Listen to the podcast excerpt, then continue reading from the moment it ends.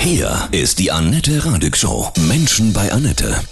Heute mein Gast Klaus Meine von den Scorpions. Hallo Klaus, guten Hallo Morgen. Annette, einen wunderschönen guten Morgen. Ja. Wind of Change.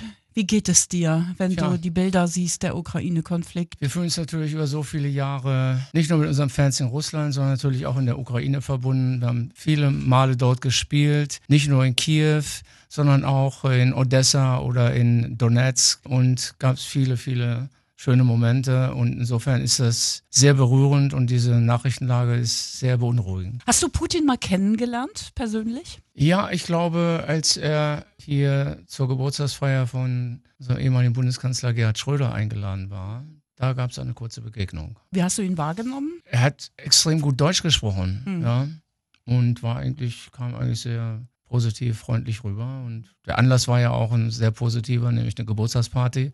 Er hatte, glaube ich, einen Don Kosakenchor mitgebracht als Geburtstagsüberraschung. Aber wir waren so oft in Moskau und auch im Kreml und natürlich haben wir eine über die Jahre und über, wenn man zurückblickt, eine viel engere Beziehung gehabt mit Michael Gorbatschow, der uns 1991 in den Kreml eingeladen hat und äh, den ich auch jetzt äh, für 30 Jahre Mauerfall in Moskau wiedergesehen habe. Und da ist eine große emotionale Verbindung auch da. Wenn du jetzt was entscheiden könntest, was verändern könntest, wie würdest du diese Situation befrieden? Tja, ich bin ja nur ein, ein naiver Musiker Nee. und ich glaube, diese Frage würden auch die meisten Politiker in diesen Tagen äh, Schwierigkeiten haben zu beantworten. Tja, ich glaube, es gibt doch nichts Wichtigeres in der Welt von heute, als dass wir alle gemeinsam im Frieden auf diesem Planeten leben, im Frieden mit unseren Nachbarn, dass man hofft, dass die Menschheit von all diesen großen Katastrophen, die es gegeben hat, gelernt hat und dass wir nie wieder in so eine Situation kommen. Und jetzt mit dem Einmarsch Russlands in die Ukraine fühlt sich das natürlich viel näher an als so viele andere Konflikte, die seit Jahren auch schwelen. Und ich meine, auch in der Ukraine war es ja in den letzten Jahren im Osten eben auch eigentlich eine äh, ganz besondere Situation, die die Menschen in der Ukraine ja auch herausfordert und belastet. Und aber wir haben natürlich jetzt das Gefühl im Westen, das rückt doch eine ganze Ecke näher, als wenn man abends in den Nachrichten äh, die Berichte von Krisengebieten aus Syrien und so weiter aus dem Nahen Osten sieht. Das ist deutlich näher und äh, das ist schon sehr beunruhigend. Meinst du, es hat eine Wirkung, wenn wir alle Friedensgedanken aussenden, Wind of Change-Gedanken? Tja, das ist im Grunde die Botschaft, die nach all den Jahren immer noch von diesem Song ausgeht. Die Hoffnung auf eine friedlichere Welt. Und das war vor über 30 Jahren äh, das, was man ganz realistisch am Horizont gesehen hat, nämlich, dass die Zeiten des Kalten Krieges vorbei sind, dass diese große Konfrontation Ost gegen West, dass die sich langsam auflöst und dass da eine junge Generation war in Russland, die gesagt haben, die Zeiten des Kalten Krieges werden bald vorbei sein. Und das war insofern dann mit dem Fall der Mauer ein hoffnungsvoller Moment in eine hoffentlich friedlichere Zukunft, wo man aufeinander zugeht, sich zu bewegen und sich eine, in eine friedlichere Zeit zu gehen. Natürlich 30 Jahre später oder mehr sieht das natürlich alles ganz anders aus. Und spätestens mit dem 11. September hatte sich die Welt mit der Attacke gegen die Zwillingstürme in New York, hatte sich die Welt ja auch komplett verändert. Also der Traum von einer friedlichen Welt lebt immer noch in diesem Song und hat, hat nichts verloren. Ja. Und viele Menschen würden sich wünschen, dass der Wind nochmal dreht. Die, die andere große weltberühmte Rockballade ist Send Me an Angel, ja. Glaubst du an Engel, Klaus? Ja, ich glaube an Gott. Hm.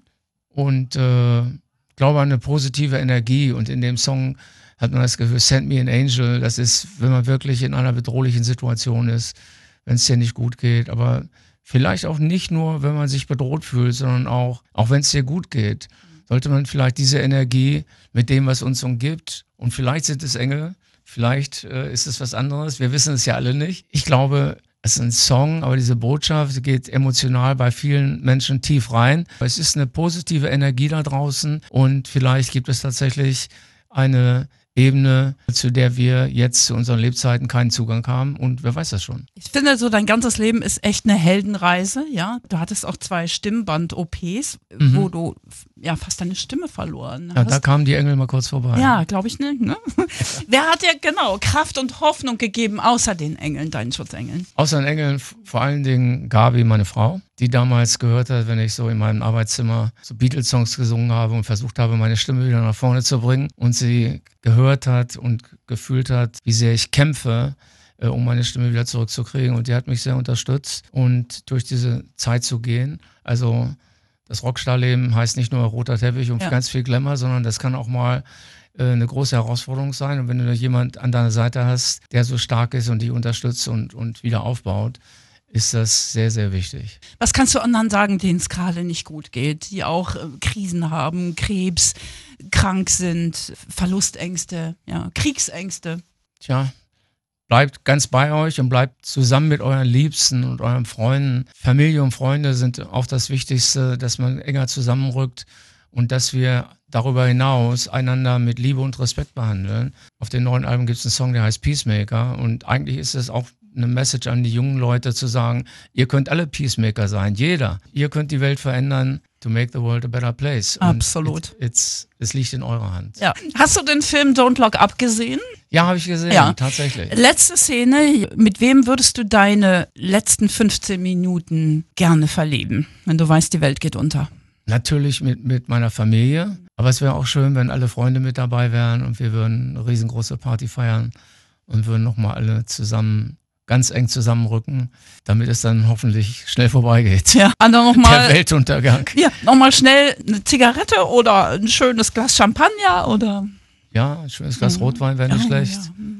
Ja, ein schönes Dinner zusammen im Kreis der Familie und mit Freunden. Ja, das könnte ich mir vorstellen, aber es ist ja eigentlich ein Gedanke. In dem Fall ist es ein Meteorit, glaube ich, der Ja. auf die Erde niedergeht und den Weltuntergang bringt. Wir hoffen alle, dass wir sowas nie erleben werden.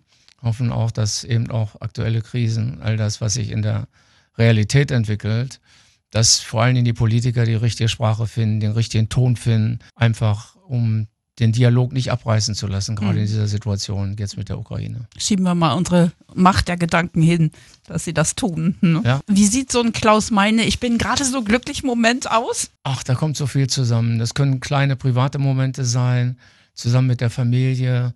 Wir sind durch die Pandemie alle entschleunigt worden, was auch sein Gutes hatte. Wir haben das Album Rock Believer hier zu Hause aufgenommen im Peppermint Park Studio und konnten abends in unserem eigenen Bett schlafen. Und trotzdem passiert gerade so viel irgendwie da in unserem Musikerdasein, Release eines neuen Albums. Und das ist immer nach all den Jahren immer noch ein spannender Prozess. Und freuen uns natürlich, äh, wenn wir jetzt die neuen Songs mit unseren Fans teilen können. Und dass es endlich wieder losgeht, dass wir im März jetzt wieder auf der Bühne stehen. In Vegas geht's los mit einer Residency. Das heißt, wir spielen neun Shows in Las Vegas, im Planet Hollywood.